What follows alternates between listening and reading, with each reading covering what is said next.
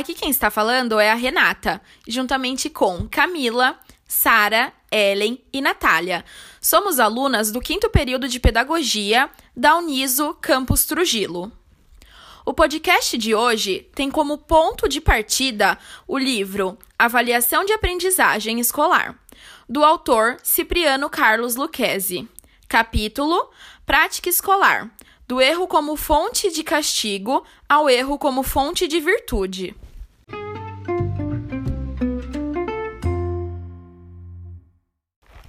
O erro é parte importante do ensino, pois vai além da necessidade de refazer as atividades ou repensar situações.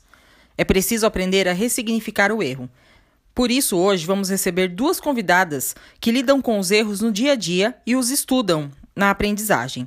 A primeira é Geise Camargo, professora na educação infantil na cidade de Apiaí, e vai falar um pouco sobre a troca de uma punição para um acolhimento, a troca do cantinho do pensamento para o cantinho da calma.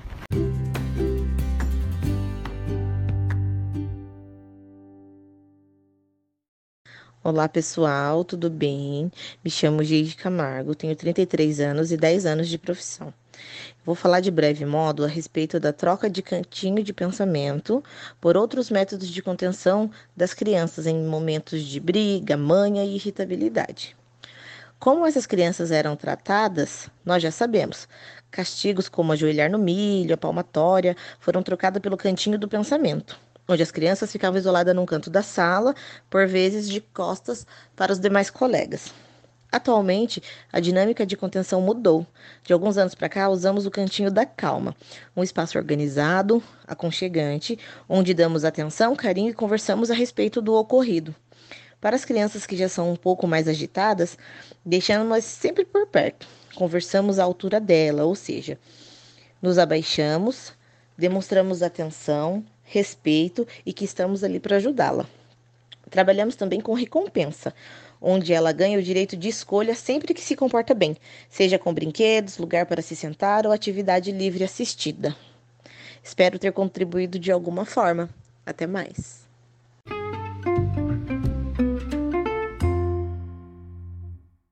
É sempre importante repensarmos as formas como, como os padrões são seguidos.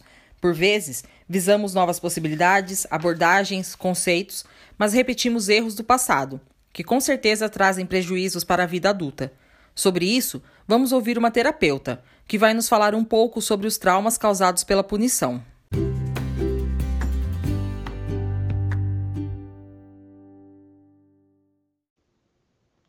Do erro como fonte de castigo.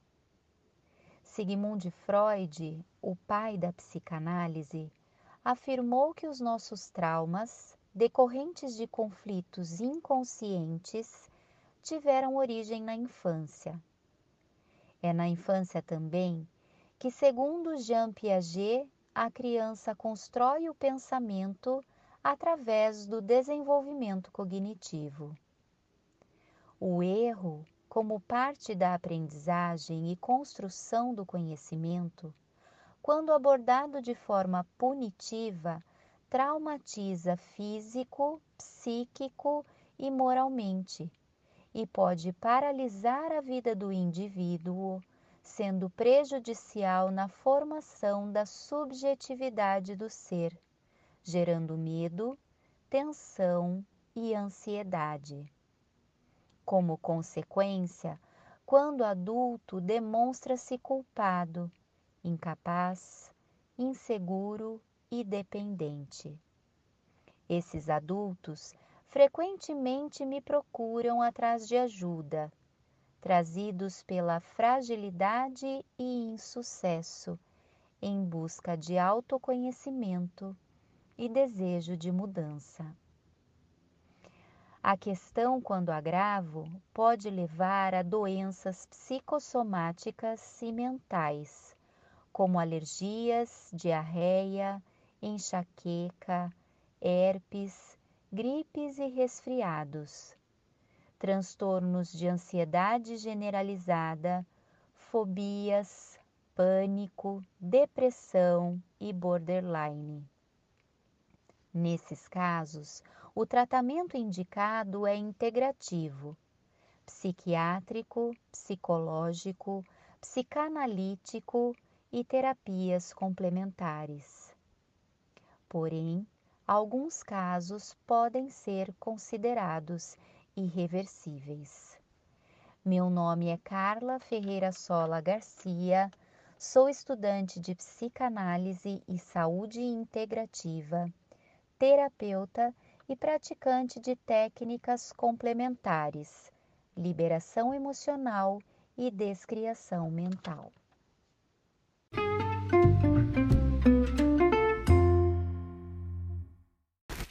É interessante o ponto de vista que a Carla nos traz, dos prejuízos sentimentais e, sentimentais e comportamentais, que gera culpa na criança ou aluno, como a tríade, do erro merece castigo e desenvolve a culpa.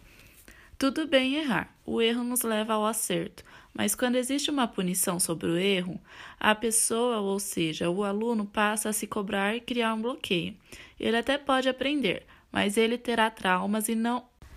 É isso que um educador passa para um educando, pois o educador deve mostrar ao aluno que é errando que se aprende. Já dizia um velho ditado: é errando que se aprende. Todos já ouvimos ou vamos ouvir essa frase em algum momento da vida. Como ouvimos no texto, o problema não está no erro, e sim na forma com que ele é abordado.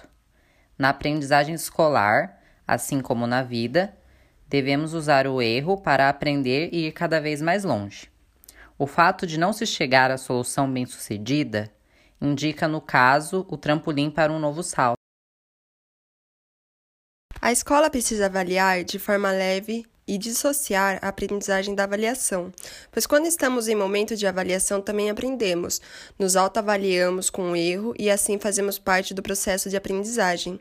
A escola precisa avaliar de maneira formativa, deixando de lado a seleção que usamos, por exemplo, no processo de priorizar um Enem ou vestibular, onde os primeiros serão os melhores. Na ideia de competição, a gente perde a visão da escola como direito de aprender. Ao invés disso, fazemos o ranqueamento.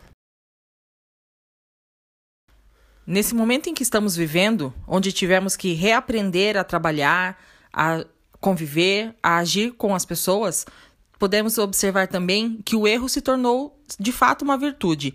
Estamos aprendendo a refazer as coisas. Quando observamos, por exemplo, um professor errar, com o uso de uma tecnologia em sala de aula, o acolhimento dos alunos faz com que o professor se sinta acolhido, acolhe a si próprio e acolhe melhor o erro dos alunos. Uma sociedade constituída em cima do modelo do acerto, quando é permitido errar, a gente aprende a lidar com a nossa fragilidade. Infelizmente, concluímos que, mesmo com todos os estudos, posicionamentos de filósofos, pensadores, psicólogos, ainda assim presen presenciamos o castigo como fonte de punição, seja na educação infantil, ensino fundamental e afins. Mas já sabemos que isso não é o certo. Quando o aluno erra, ele não deve ser punido. E sim, o professor precisa buscar recursos que mude isso, desenraizar essa ideia de que com a punição a criança vai aprender, sem ter nenhum retorno negativo em cima disso.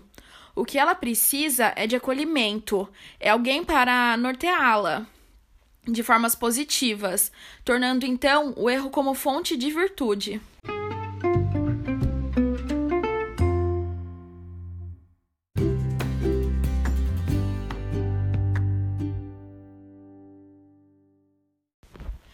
E chegamos ao fim do nosso podcast e eu gostaria de agradecer a presença das meninas e também da psicóloga e terapeuta Carla, da professora Geige e de todos vocês ouvintes.